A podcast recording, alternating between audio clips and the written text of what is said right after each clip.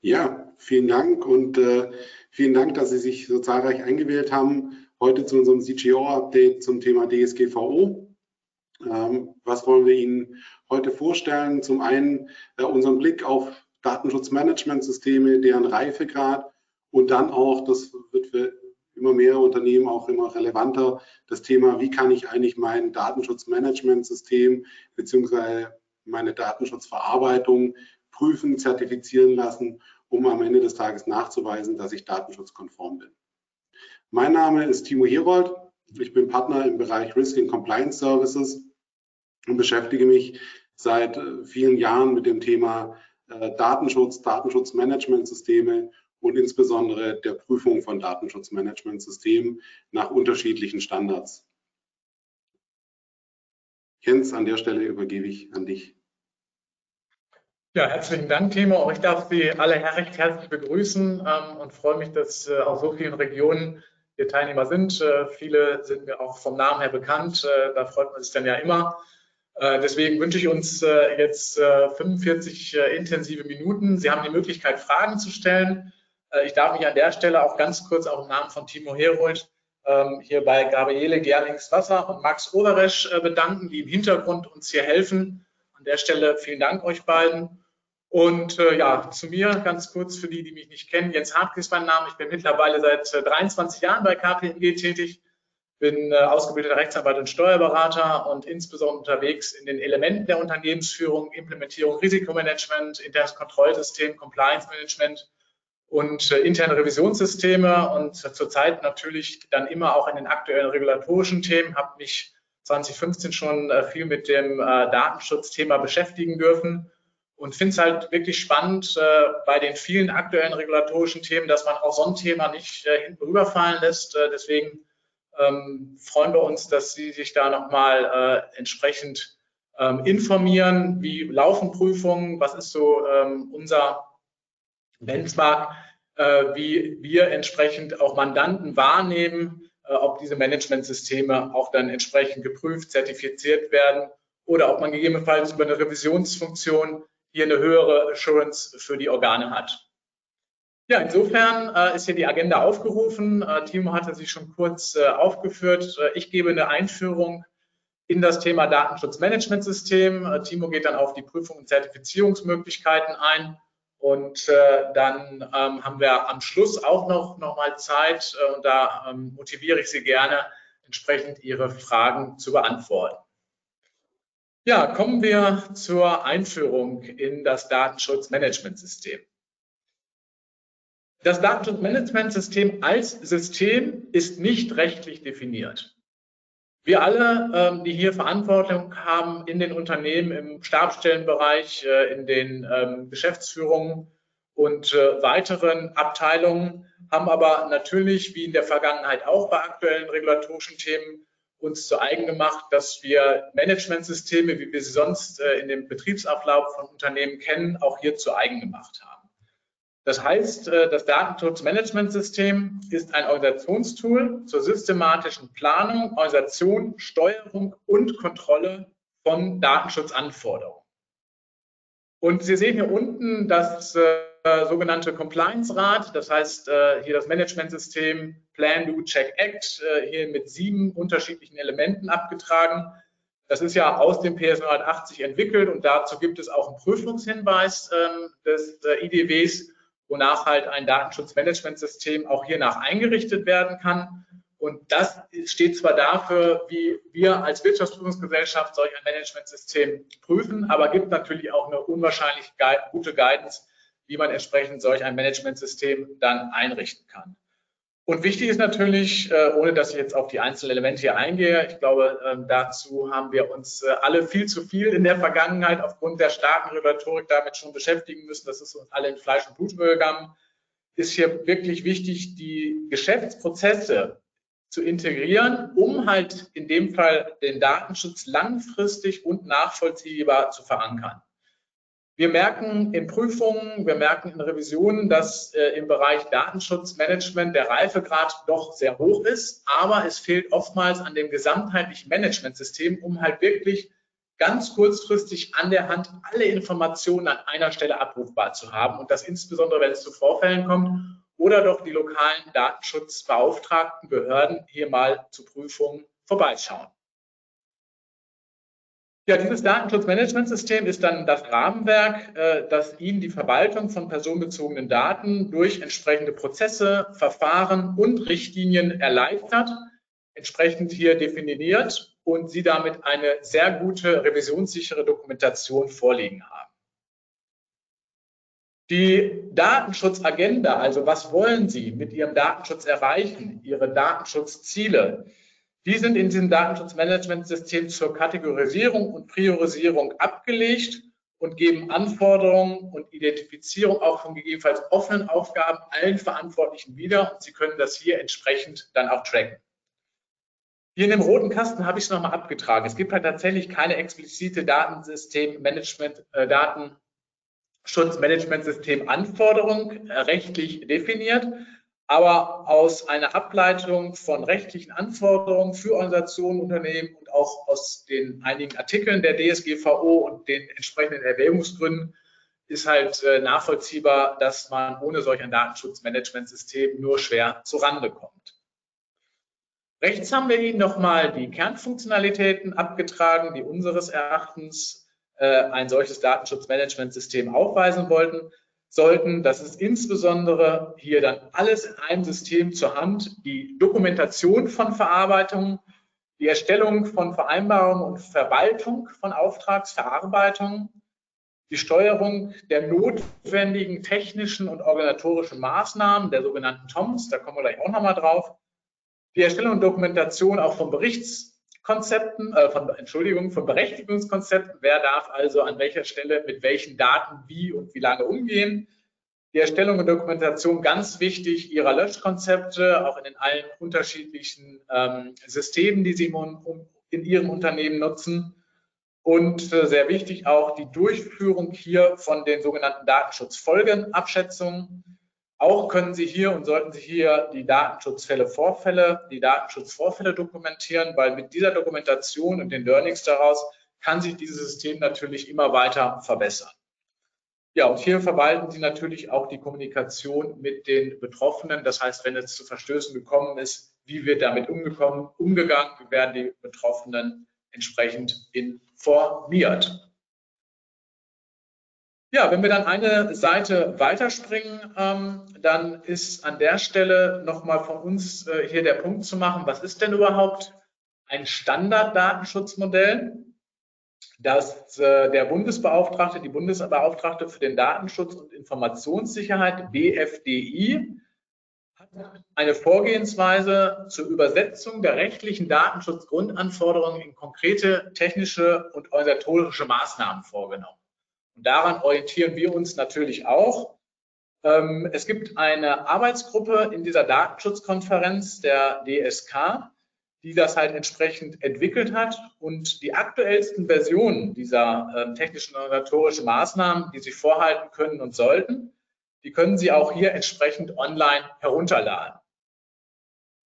Der Ausgangspunkt äh, für das Datenschutz, ähm, Standarddatenschutzmodell sind die sogenannten DSGVO-Grundsätze.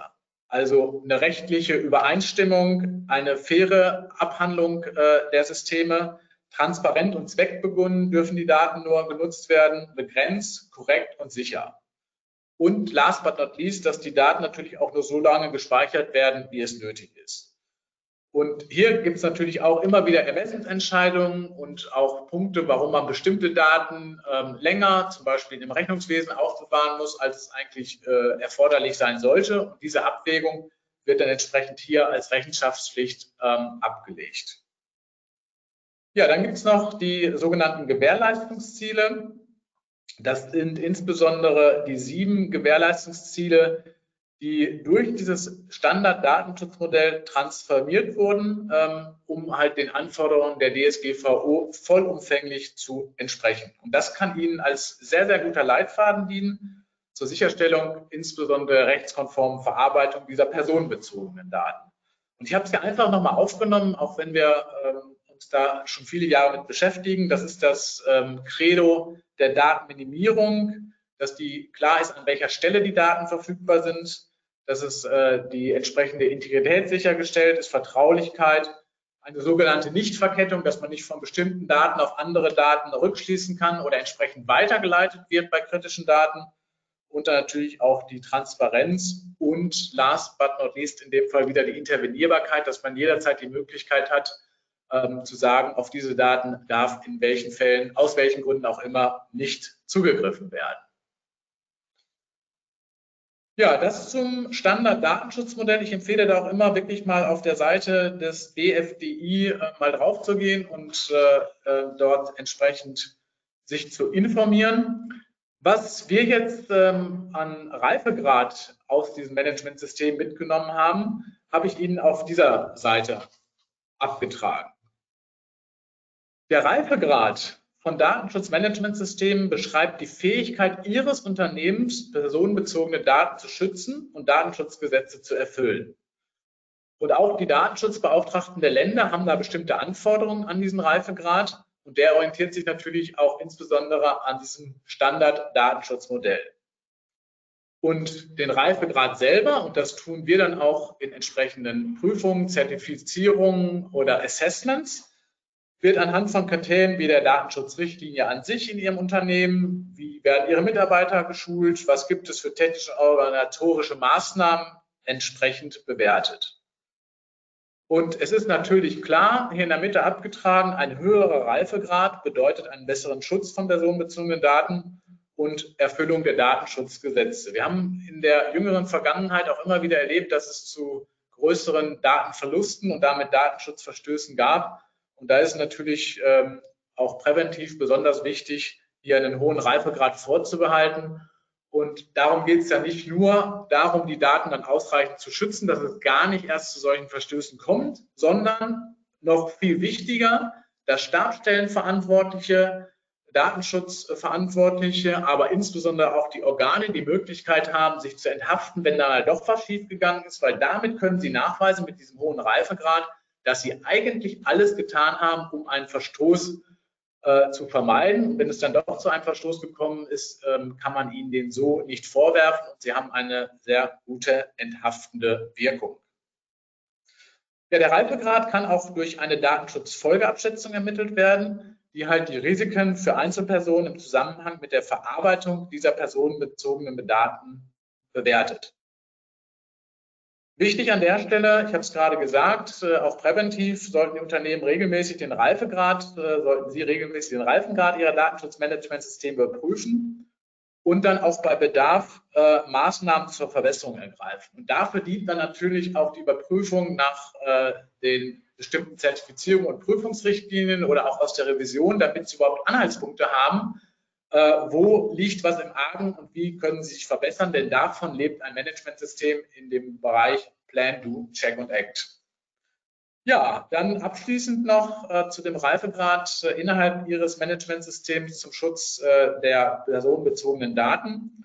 Der Reifegrad dieses Managementsystems kann dann natürlich durch Schulungen, ich habe es gerade erwähnt, durch äh, Prüfungen, durch Audits und Implementierung einer entsprechenden Datenschutzrichtlinie verbessert werden. Ja, insofern nochmal einführend äh, zu dem Datenschutzmanagementsystem an sich. Und jetzt, ähm, lieber Timo, übergebe ich gerne nochmal an dich, äh, um zu den Zertifizierungen und Prüfungsmöglichkeiten auszuführen. Ja, vielen Dank, Jens. Ähm, wie schon gesagt, äh, die am Ende des Tages die Überwachung, die Prüfung äh, des Datenschutzmanagementsystems sind in meine eingerichteten Maßnahmen, äh, sind die auch wirksam? Äh, Habe ich ein, ein wirksames Datenschutzmanagementsystem, ähm, ein wichtiger Bestandteil des Managementsystems an sich, aber auch äh, für Nachweise beispielsweise an Kunden ähm, oder auch an die Geschäftsleitung, an Aufsichtsräte äh, immer wichtig, hier auch nachweisen zu können, äh, wie, wie gut bin ich denn aufgestellt, wie ist denn mein Reifegrad. Und hierfür gibt es eben unterschiedliche Zertifizierungsprüfungsmöglichkeiten, äh, die ich Ihnen vorstellen möchte. Und äh, die erste äh, Möglichkeit, die sich hier ergibt, ist die DSGVO-Zertifizierung, ähm, nämlich die Zertifizierung nach Artikel 42. Ähm, nämlich die, die Einhaltung der europäischen Datenschutzbestimmungen. Hierfür sind Zertifizierungsverfahren vorgesehen, auch in der DSGVO ähm, mit einem Datenschutzsiegel. Ähm, und die sollen eben hier insbesondere äh, richtet sich hier nicht auf das Managementsystem direkt und da komme ich auch nachher nochmal auf die Unterschiede zwischen äh, Prüfung und Zertifizierung eines Managementsystems, sondern hier tatsächlich auf Produkte, Dienstleistungen, einzelne Verarbeitung. Das ist das Ziel der DSGVO-Zertifizierung nach Artikel 42, das auch von den Aufsichtsbehörden, äh, von der Kommission gefördert wird, hier dementsprechende Zertifizierungsverfahren einzuführen. Da kommen wir auch am Ende nochmal dazu, ähm, was, wie ist denn da der aktuelle Status? Was hat sich da in den letzten Jahren getan? Ich meine, die DSGVO ist jetzt schon über fünf Jahre alt. Die Regelung äh, existiert schon länger. Ähm, und was gibt es denn heute überhaupt für, für Zertifizierungsmöglichkeiten? Letztendlich soll die DSGVO-Zertifizierung dann nutzbar sein für Verantwortliche und für Auftragsverarbeitende, für Auftragsverarbeitende natürlich insbesondere dann, äh, wenn sie für unterschiedliche Verantwortliche beispielsweise die gleiche äh, Tätigkeit in Auftragsverarbeitung durchführen, können Sie sich hier äh, für diese Tätigkeit, Verarbeitungstätigkeit zertifizieren lassen und da gegenüber Ihren Verantwortlichen nachweisen, aber auch beispielsweise Verantwortliche, ähm, wenn diese ähm, im B2C-Geschäft beispielsweise tätig sind, im Onlinehandel, gegenüber ihren Kunden nachweisen, dass die Daten bei ihnen sicher verarbeitet werden. Das ist, sind dann auch schon die, die Vorteile, nämlich ähm, die Nachweis äh, als äh, Auftragsverarbeiter, dass ich geeignete Garantien habe, ähm, der Nachweis gegenüber Kunden, aber auch äh, gegenüber meinen Verantwortlichen, dass ich ein angemessenes Schutzniveau habe für die Verarbeitung und äh, die dementsprechenden technischen und organisatorischen Maßnahmen äh, eingerichtet habe. Ähm, dann auch, dass ich die entsprechenden Garantien für den Drittlandtransfer habe. Ähm, wie der Herr Hartke schon erwähnt hat, äh, wird sowas dann natürlich auch mildern berücksichtigt bei der Verhängung von Bußgeldern äh, durch die Aufsichtsbehörden, wenn hier schon mal Bestrebungen äh, da waren, so eine Zertifizierung durchzuführen oder bereits so eine, Zertifizierung durchgeführt wurde.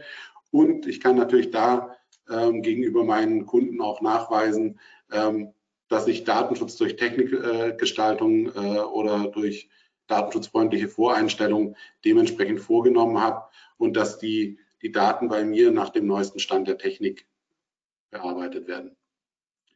Neben der DSGVO vorgesehenen Zertifizierung gibt es aber ähm, dann auch weitere Zertifizierungen, beispielsweise dann auf der nächsten Seite die ISO-Zertifizierung ähm, durch die ISO 27701.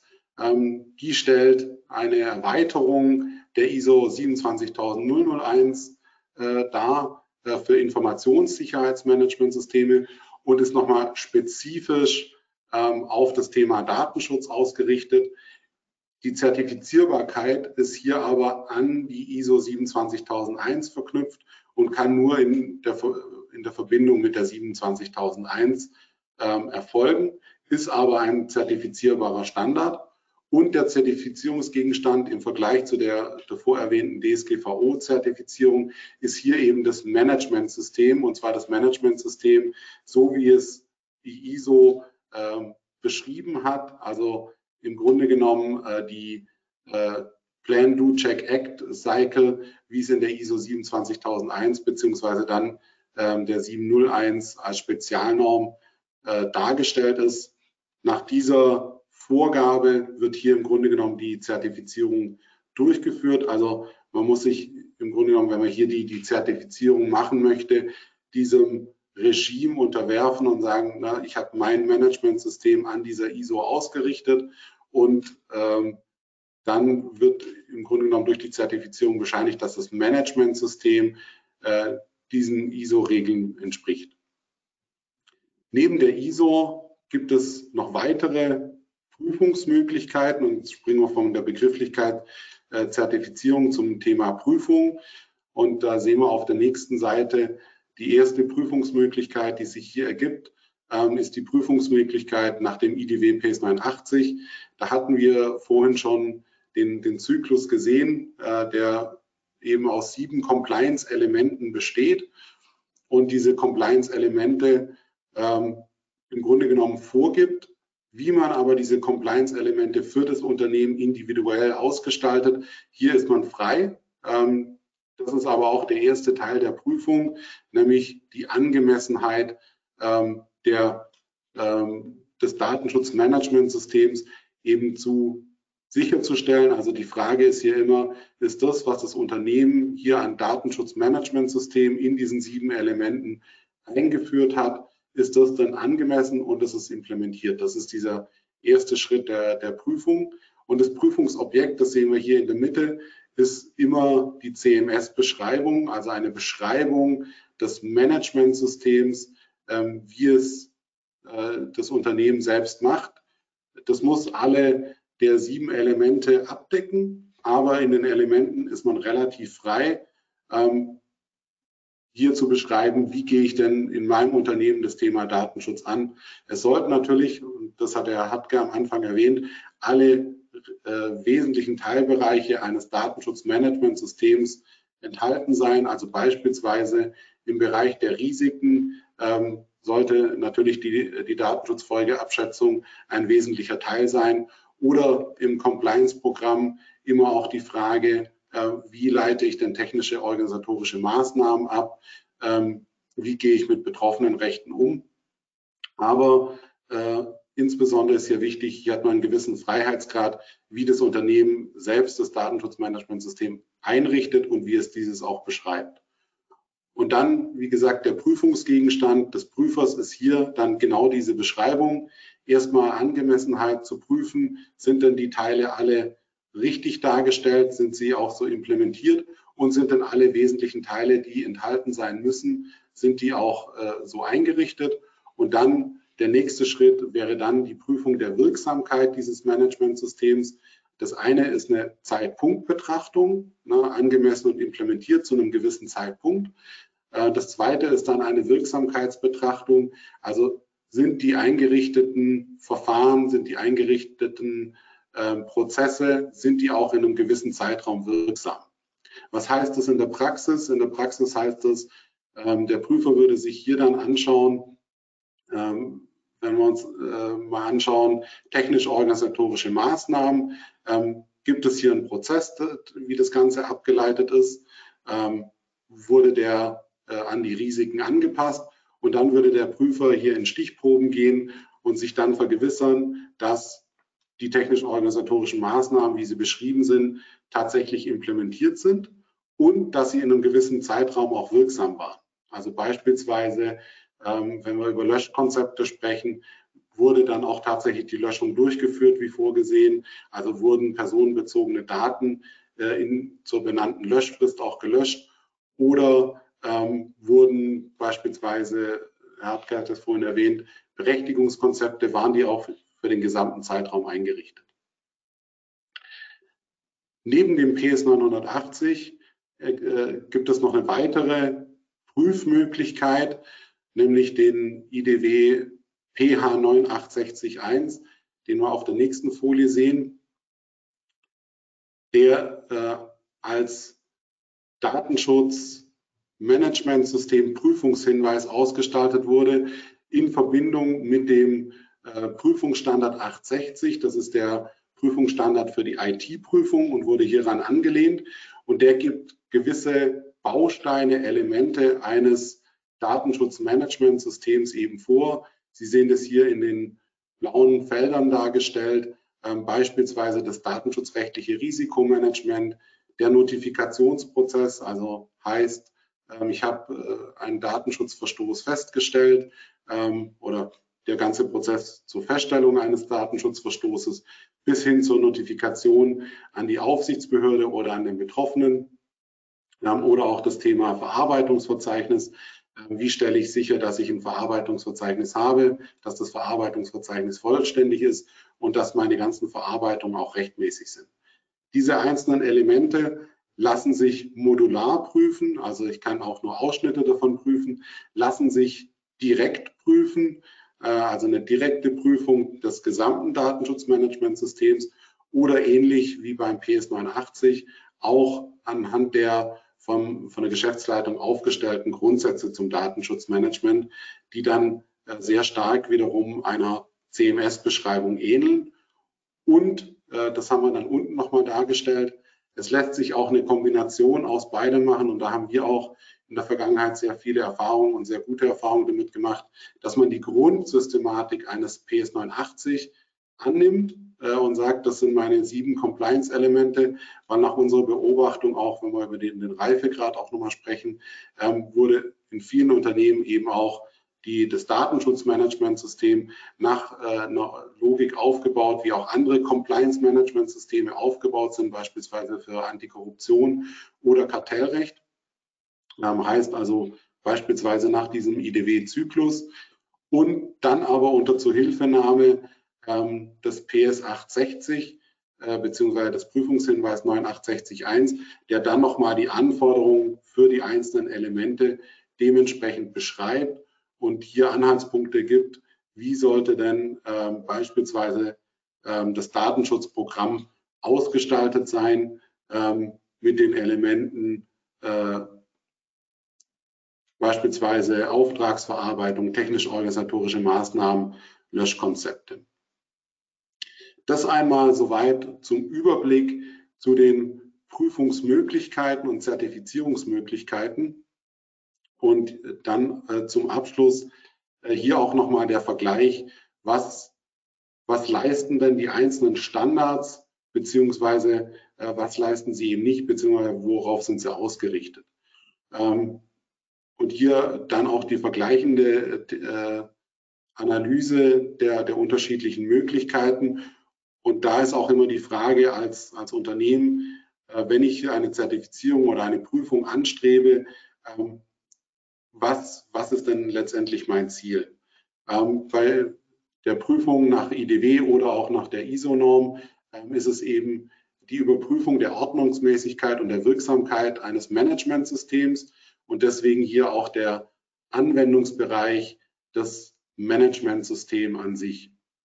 Während auf der anderen Seite die Zertifizierung nach DSGVO eben äh, der Nachweis der Einhaltung der, der DSGVO ist und dies nicht ausgerichtet auf ein Managementsystem. Das wird dann äh, immer am Rande mit betrachtet, aber immer ausgerichtet auf eine einzelne Verarbeitung, auf eine Dienstleistung, auf ein Produkt. Die Prüfungsgrundlage für den IDW oder auch für den ISO sind die entsprechenden Standards und dann auch, äh, was die Standards vorgeben, beispielsweise dann äh, auch die Prüfung anhand einer dementsprechenden Beschreibung des Systems. Und hier haben wir auch keine spezifische Rechtsgrundlage, sondern die, die Grundlage für die Prüfung bildet hier immer der Standard. Auf der anderen Seite bei der Zertifizierung nach DSGVO ist ganz klar die Rechtsgrundlage der Artikel 42 DSGVO und der bildet auch die Prüfgrundlage gemeinsam mit den, den anderen Normen der DSGVO und daraus abgeleiteten akkreditierten Prüfprogrammen, ähm, die durch dementsprechend akkreditierte Zertifizierungsstellen erarbeitet wurden. Als Ergebnis der, der Prüfung erhalte ich bei der äh, Prüfung dann dementsprechend eine, einen Prüfbericht, ähm, eine Bescheinigung, ähm, dann auch mit Empfehlungen zur Verbesserung des Managementsystems, äh, während ich bei der Zertifizierung nach DSGVO am Ende des Tages ein Zertifikat über die Einhaltung der DSGVO-Anforderungen für meine spezifische Verarbeitung, Produkt oder Dienstleistung erhalte. Wenn wir uns dann die, die Vor- und Nachteile oder Vorteile anschauen der beiden äh, Prüfmöglichkeiten, ist bei der Prüfung äh, sehr stark darauf ausgerichtet, eine Verbesserung der Prozesse, eine Steigerung der Effizienz äh, auch äh, nachzuweisen oder zu erreichen und äh, am Ende des Tages einen Nachweis über die Angemessenheit und Wirksamkeit des Managementsystems als Ganzes.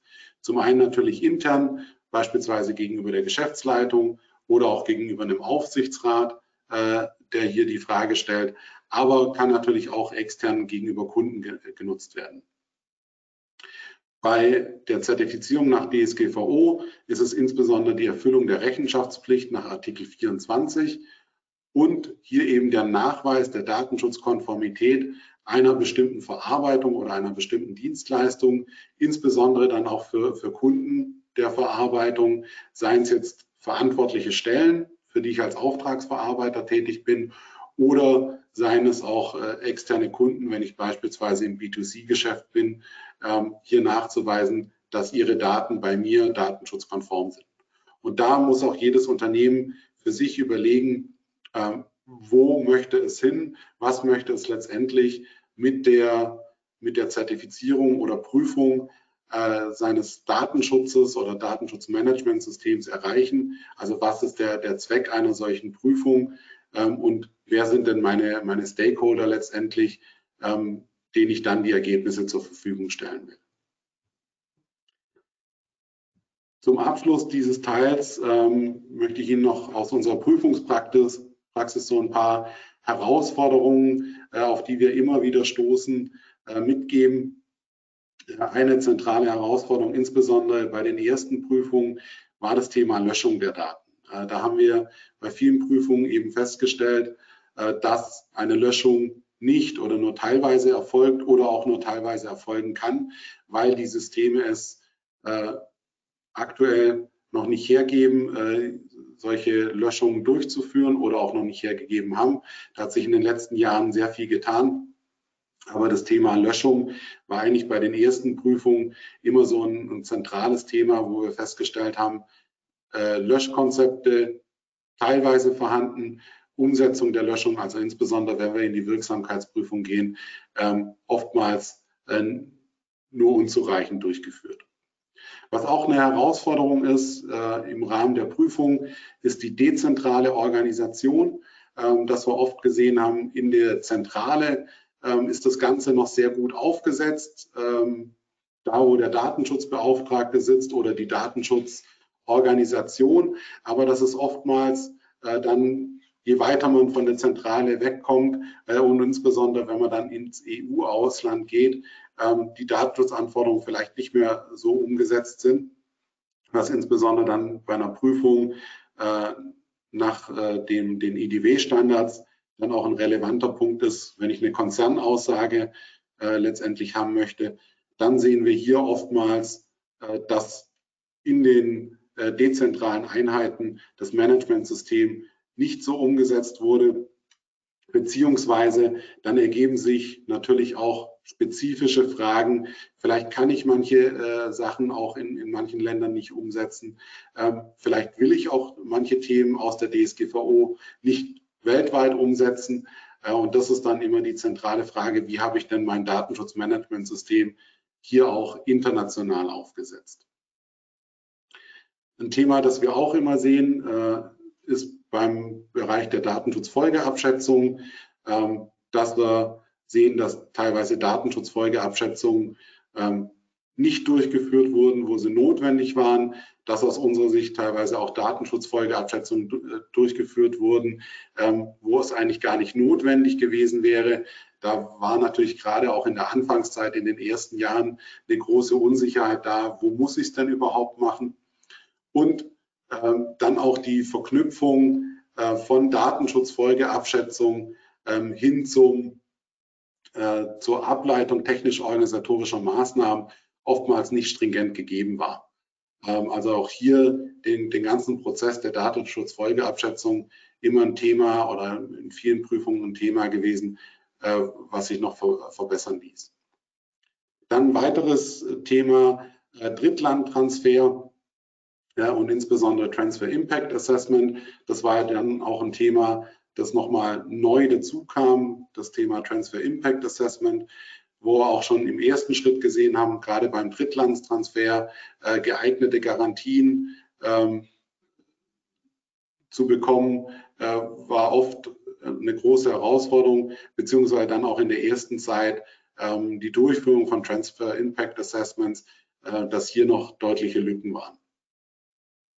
Äh, ein grundlegendes Thema Verarbeitungsverzeichnis und das hängt auch äh, mit den anderen Themen äh, immer wieder zusammen. Feststellungen hier beispielsweise, dass Verarbeitungsverzeichnisse nicht vollständig gepflegt waren, dass Verarbeitungsverzeichnisse nicht mehr auf dem aktuellen Stand waren ähm, und dass in Verarbeitungsverzeichnissen oftmals auch nicht alle notwendigen Angaben gemacht wurden. Äh, und wenn ich hier im Verarbeitungsverzeichnis beispielsweise schon nicht identifiziert habe, dass ich einen Drittlandtransfer habe oder das Risiko falsch identifiziert habe, äh, dann mache ich auch kein Transfer Impact Assessment, keine Datenschutzfolgeabschätzung. Ähm, vielleicht sind auch falsche Löschfristen hinterlegt, dann funktioniert auch das Löschkonzept nicht. Das Verarbeitungsverzeichnis eigentlich als das zentrale Steuerungsinstrument.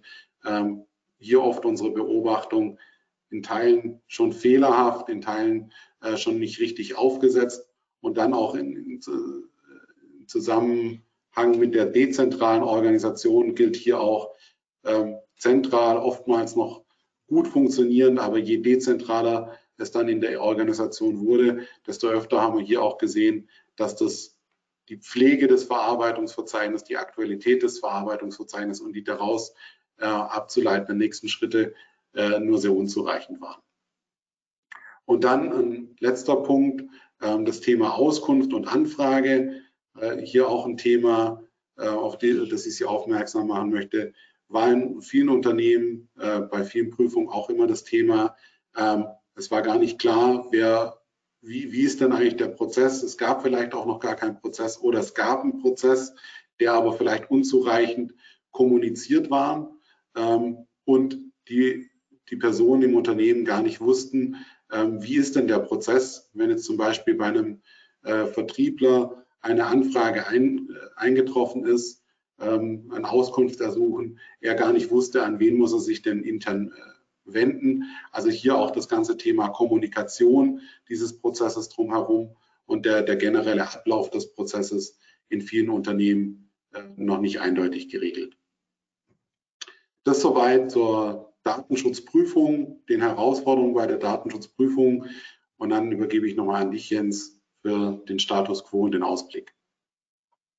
Ja, spannende Einblicke hier, äh, Timo, aus den äh, Prüfungen. Ich habe eine Frage, die ich hier ähm, reinbekommen habe, die passt auch gerade ganz kurz rein, die zu beantworten. Und zwar ist die Frage, muss ich denn, um mal so eine Einschätzung zu haben, wie ist mein Reifegrad, denn äh, direkt in eine Prüfung gehen, also eine ähm, Prüfung nach dem PS 980 oder auch wenn Sie eine Zertifizierung anstreben und mal gucken wollen, äh, wie ist denn der Reifegrad, ähm, ist ja auch schon mit ein bisschen Aufwand verbunden. Ähm, einmal, dass äh, Ihre Mitarbeitenden, der Datenschutzbeauftragter ähm, entsprechend äh, zur Verfügung stehen muss, äh, aber auch natürlich die Beauftragung äh, einer Wirtschaftsprüfungsgesellschaft dann einen entsprechenden Tagessatz hervorruft. Nein, Sie müssen nicht sofort in eine Angemessenheitsprüfung oder Wirksamkeitsprüfung gehen. Und wir empfehlen auch oftmals, ähm, auch wenn Sie selber eine gewisse Unsicherheit noch verspüren, ist der Reifegrad denn eigentlich da, dass äh, ein Dritter, in dem Fall eine Wirtschaftsprüfungsgesellschaft, Ihnen hier eine Bescheinigung äh, erstellen würde oder eine Zertifizierung, eine, ja, ein sogenanntes Readiness Assessment durchzuführen.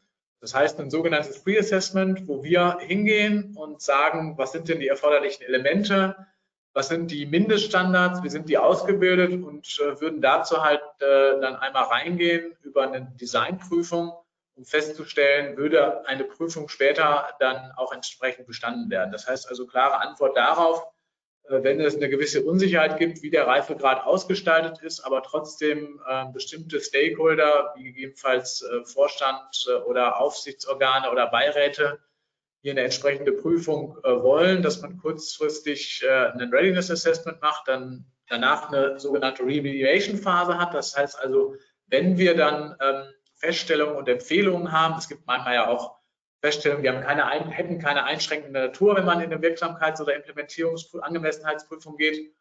Ähm, aber wo wir sagen, da können Sie sich noch mehr verbessern, dass man die Punkte dann umsetzt in diesen zwei, drei, vier, fünf Monaten und erst dann äh, in solch eine Prüfung geht. Das war eine Frage, die hier gerade reingekommen war. Ja, genau. Was ist der äh, Status quo und äh, was äh, kann man zum Ausblick, Ausblick sagen? Ich glaube, ganz wichtig äh, beim Status quo ist äh, eigentlich, äh, jetzt sind Sie dran. das heißt, Sie gehen zurück in die Organisation und überlegen, wo stehen Sie. Nehmen Sie da gerne auch unsere Insights insofern mit. Was ganz wichtig ist, jetzt seit einem guten Jahr, nämlich genau seit dem 12. Oktober 2022, ist Europrivacy, der erste vom Europäischen Datenausschuss genehmigte Zertifizierungsmechanismus. Und das Euro-Privacy-Zertifizierungssystem wurde in enger Absprache mit den nationalen Aufsichtsbehörden, also den äh, deutschen äh, entsprechenden Bundesdatenschutzaufsichtsbehörden, äh, entwickelt und erfüllt die Anforderungen der DSGVO, der Datenschutzgrundverordnung, als datenschutzspezifisches Zertifizierungsverfahren gemäß dem Artikel 42, ja 42 äh, Absatz 5. Und dieses Zertifikat ermöglicht äh, Ihnen, Ihre Konformität mit der DSGVO und gegebenenfalls auch den ergänzenden nationalen Datenschutzvorschriften zu dokumentieren, zu bewerten und auch zu zertifizieren. Was an der Stelle nochmal wichtig ist, es handelt sich ja bei der Datenschutzgrundverordnung um eine Verordnung, das heißt, die ist unmittelbar geltendes Recht. Das Bundesdatenschutzgesetz hat Ergänzungen. Interessiert hätte ich jetzt fast gesagt, insofern erstmal nicht. Äh, wenn es dort Spezifizierungen und äh, darüber hinausgehende Anforderungen äh, gibt, dann sind die natürlich auch entsprechend einzuhalten. Aber wichtig ist halt, dass es jetzt diesen Zertifizierungsmechanismus entsprechend gibt. Und ähm, dieses europäische Datenschutzsiegel ähm, kann Ihnen dann auch schon eine entsprechende äh, Sicherheit geben und äh, Wirtschaftsprüfungsgesellschaften äh, sind dann auch entsprechend ähm, akkreditiert, in dem Falle hier zu diesen europäischen Datenschutzsiegeln äh, Bescheinigungen und Zertifikate abzugeben. Ähm, eine nationale Akkreditierungsstelle an sich gibt es so noch nicht. Ähm, da sind äh, einzig äh, die ähm, Kolleginnen und Kollegen in Italien ein gewisser Vorreiter. Das ist eigentlich, also nicht nur eigentlich, das ist die einzige nationale Akkreditierungsstelle, die von der italienischen Regierung anerkannt wurde. Deswegen haben wir hier mal gesagt, dass die äh, Italiener hier entsprechende Vorreiter sind. Ja, das ist äh, tatsächlich dann auch äh, das zum Status quo und Ausblick. Ähm, beim Ausblick ist vielleicht noch erwähnenswert, dass ähm, wir davon ausgehen, dass die Datenschutzbehörden halt weiterhin in einer ähm, unregelmäßigen, aber doch stetigen ähm, Einsichtnahme auch dann entsprechend diese Datenschutzmanagementsysteme sich zeigen lassen und natürlich dann auch äh, in einem Risk Assessment dort äh, entsprechend zuerst reingehen, wo halt am meisten personenbezogene Daten entsprechend verarbeitet werden, wo es in der Vergangenheit Verstöße gegeben hat. Es gibt ja bestimmte Branchen, die sind da besonders anfällig. Also da sollte man auch in seinem eigenen Risk Assessment sicherstellen, äh, wenn man dann der Ansicht ist, man gehört zu diesen betroffenen Branchen, äh, dort entsprechend vom Reifegrad auch ausreichend aufgestellt zu sein. Ja, insofern äh, das zum Status quo und zum Ausblick. Ich gucke nochmal, ob weitere Fragen eingegangen sind. Ja, Jens, genau. Wir haben zwei Fragen, die, glaube ich, ganz gut auch zueinander passen. Die eine Frage, wie, wie, wie lang dauert typischerweise so eine Prüfung oder Zertifizierung? Äh, und dann die andere Frage auch, wie teuer ist eine Zertifizierung, Prüfung? Hängt natürlich sehr stark zusammen ähm, und lässt sich, äh, jetzt die typische äh, Beraterantwort auch, lässt sich natürlich auch schwer beantworten. Ähm, man kann sagen, eine Prüfung nach beispielsweise der Verarbeitung nach DSGVO, also eine Zertifizierung nach DSGVO, äh, dürfte je nach Komplexität der Verarbeitung so zwei bis vier Wochen dauern und äh, dementsprechend auch mit geringeren Kosten äh, verbunden. Ähm, eine Prüfung nach einem ISO-Standard, da ist natürlich immer auch wieder das Thema der, der Rezertifizierung, das muss ich ja jährlich dann rezertifizieren lassen, ein Thema. Heißt, da habe ich eigentlich diesen drei Jahreszeitraum. Die eigentliche Prüfung hängt dann natürlich auch wiederum vom Managementsystem ab und von meinem äh, konkreten äh, Scope, den ich hier ansetzen möchte. Heißt, äh, ist dann zwischen wenigen Wochen und teilweise Monaten. Äh, und ähnlich verhält es sich dann bei den anderen Managementsystemen, Prüfungen.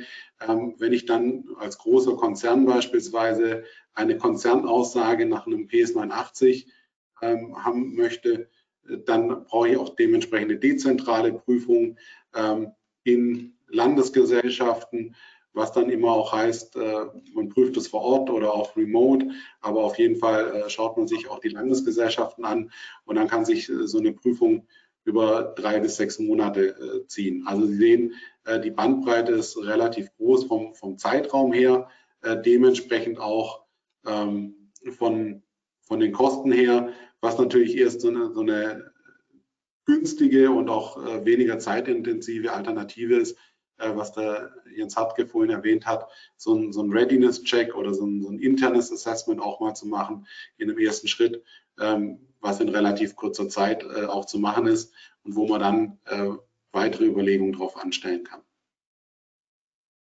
Mhm. Ja, wir haben eine weitere Frage. Ähm, Timo, ich äh, trage die mal kurz vor da aber auch schon eine, eine, erste Idee. Muss ein Datenschutzbeauftragter für sein Unternehmen einen Kontrollplan haben? Ähm, das ist ja so ein bisschen die Frage nach einem Self-Assessment. Ne? Und das würde ich jetzt äh, aus einer ähm, regulatorischen Sicht immer empfehlen, dass ich sage, wenn ich schon ein Managementsystem habe, dass ich erstmal ein Self-Assessment durchführe, ähm, um eine Sicherheit zu haben für mich selber, inwieweit dieses Managementsystem denn ähm, angemessen und wirksam ist. Ähm, das ist jetzt nicht unbedingt äh, ein Muss aus der DSGVO, aber ich hatte ja eben schon gesagt, äh, letztlich äh, sind die Anforderungen an ein Managementsystem nicht rechtlich niedergeschrieben, aber aus den entsprechenden Anmerkungen und Hinweisen des Gesetzgebers, in dem Fall des europäischen Gesetzgebers, ist halt nachvollziehbar, dass man solch ein Managementsystem vorhalten muss. Und dann gehört auch dazu im Rahmen einer entsprechenden Governance solch einen Kontrollplan äh, zu haben und diesen dann auch entsprechend in einem Self-Assessment äh, in-house auf Angemessenheit und Wirksamkeit äh, bezüglich ähm, des Datenschutzes zu kontrollieren. Hm. Und ich würde dann auch immer empfehlen, das kann man wie bei der Revision in so einem risikoorientierten Revisionsplan machen. Das muss man jetzt nicht jedes Jahr machen. Das kann man entsprechend des Risikos alle zwei bis drei Jahre, vielleicht auch alle drei bis fünf Jahre machen. Kommt natürlich auch darauf an, ändern sich die Geschäftsprozesse, dann müsste man ad hoc natürlich dann nochmal nachschärfen. Ähm, halt Ihre Frage, sind diese Kontrollen dann auch äh, entsprechend durchzuführen? Das heißt, die Kontrollen sind dann ja in diesem ähm, Managementsystem dokumentiert und da empfiehlt es sich schon, dass der Datenschutzbeauftragte oder auch ein vom Organ äh, der Geschäftsführung sonst bestimmter im Unternehmen diese Kontrollen entsprechend auf ihre Wirksamkeit auch kontrolliert. Ähm, dazu gehört es meines Erachtens dann auch nicht nur die Angemessenheit, also das Design sich anzuschauen, indem man Walkthrough of, of One macht, sondern auch ähm, sich entsprechend eine größere Sample Size vornimmt, um mal zu gucken, ob halt bestimmte Datenschutzfolgeabschätzungen, ähm, Meldungen, die reinkommen, auch entsprechend verarbeitet werden. Und wenn man dann feststellt, das ist der letzte Teil der Frage, ob man dann Maßnahmen empfiehlt, ähm, einmal können natürlich Feststellungen derart sein, dass das Datenschutzmanagementsystem und das entsprechende interne Kontrollsystem noch nicht ausreichend ist, dann können hierzu natürlich Maßnahmen empfohlen werden durch äh, denjenigen, der dieses Self-Assessment äh, durchführt. Oder aber man stellt fest, äh, dass es äh, Verbesserungsempfehlungen gibt um halt eine höhere Sicherheit zu haben. Das kommt dann immer auf das, das Risk an, was der Unternehmer äh, nimmt. Denn unabhängig davon, und das finde ich immer an dieser Stelle sehr, sehr wichtig, wir haben so viele regulatorische Anforderungen und müssen natürlich den Gesetzen entsprechen, aber es gilt immer noch und hoffentlich auch lange äh, die sogenannte Business Judgment Rule.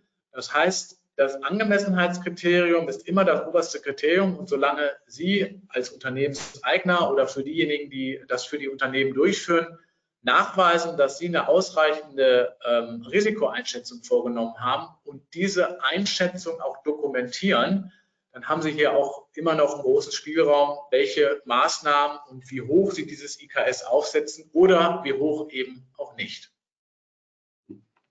Ich, ich würde da vielleicht nochmal ergänzen, ähm, ich meine, die, die DSGVO sagt ja, die, die Aufgabe des Datenschutzbeauftragten ist es zu überwachen äh, und zu beraten und äh, letztendlich äh, auch seine Tätigkeit risikoorientiert zu planen. Und genau deswegen äh, ergibt sich schon auch die, die Anforderung aus meiner Sicht, hier sich zu überlegen, wie überwache ich denn überhaupt das Datenschutzmanagement, wie überwache ich die, die Umsetzung. Ähm, und wie gesagt, hier auch dann risikoorientiert vorzugehen, sich beispielsweise besonders risikobehaftete Verarbeitung ähm, als Datenschutzbeauftragter auch herauszunehmen äh, und zu sagen, ähm, wie ist das denn im Unternehmen umgesetzt? Sind wir denn da tatsächlich datenschutzkonform und dann auch dementsprechend Empfehlungen auszusprechen? Ähm, und je nachdem, wie stark der Datenschutzbeauftragte in die Verarbeitung involviert ist, ne, die Ausgestaltung ist von Unternehmen zu Unternehmen auch unterschiedlich, ähm, kann er das entweder selber tun oder äh, sich eines Dritten, ähm, beispielsweise durch eine Prüfung oder Zertifizierung, dementsprechend hier bedienen. Also, aber so ein Kontrollplan, so ein Prüfplan ähm, sollte sich jeder Datenschutzbeauftragte auch überlegen, um seiner Überwachungspflicht äh, letztendlich auch nachzukommen. Mhm. ich habe noch eine weitere Frage, die reingekommen ist, äh, Timo, und zwar, ob wir ähm, aus unserer Erfahrung teilen können, dass tatsächlich das Vorhandensein eines entsprechenden Managementsystems, bestenfalls auch noch äh, so zertifiziert, auch zu einer Minderung bei der Berücksichtigung äh, von der Verhängung von Geldbußen geführt hat. Ähm, ich selber habe da jetzt einen Fall vor Augen. Und zwar war es da so, dass äh, es tatsächlich noch gar, es war in einem frühen Stadium 2017, 20, äh, 2018, dass dort ähm, ein entsprechendes Managementsystem noch nicht vorhanden war, es zu einem Datenschutzverstoß kam, aber man dann mit dem Landesdatenschutzbeauftragten insofern ähm, als ja auch das Thema der Geldbußen da noch nicht ganz genau geregelt war, wie hoch sind denn die Geldbußen, man auch äh, schon eine Minderung beziehungsweise in dem Fall sogar auf eine Geldbuße verzichtet hat, weil sich das Unternehmen verpflichtet hat, ein entsprechendes Datenschutzmanagementsystem einzuführen. Und ähm, deswegen jetzt Ihre Frage nach der Erfahrung, ob das wirklich mindern berücksichtigt wird. Ähm, ja, es wird mindern berücksichtigt. Ähm, ich habe andere Fälle jetzt außerhalb des Datenschutzes äh, von anderen Teilrechtsgebieten im Bereich Korruptionsprävention oder Außenhandelswirtschaftsrecht oder auch Kartellrecht vor Augen, wo, wenn es auch zu Verstößen kam, man aber nachweisen konnte, dass man eigentlich ein wirksames System äh, in place hatte, das dann zum Anlass genommen wurde, tatsächlich ähm, Strafen oder in dem Fall Geldbußen nach Ordnungswidrigkeitengesetz entsprechend äh, herunterzusetzen.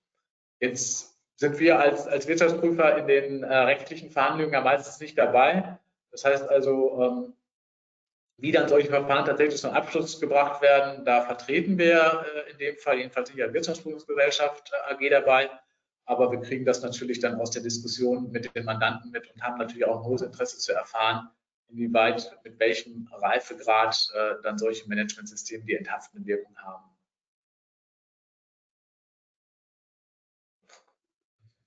Ja. Ich sehe jetzt keine weiteren Fragen mehr an der Stelle. Nee. Genau, ich auch nicht. Ähm, ja, Timo, du hast eben die, die Einleitung äh, so nett übernommen. Äh, dann schmeißen wir uns den Ball einfach nochmal zu und ich äh, moderiere für uns beide gerne ab. Wir dürfen uns an der Stelle wirklich für Ihre Aufmerksamkeit bedanken. Sollten Sie jetzt im Nachgang noch Nachfragen haben, stellen Sie die uns gerne. Sie kriegen, wie Frau äh, Gabriele Gerling-Senasse mitgeteilt hat, auch die Unterlage nochmal ausgehändigt, die wir eben gezeigt haben.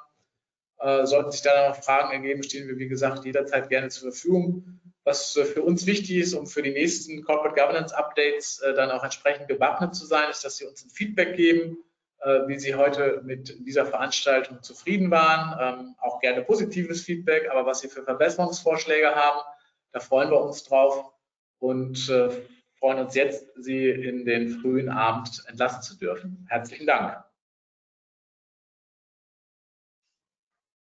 Dankeschön.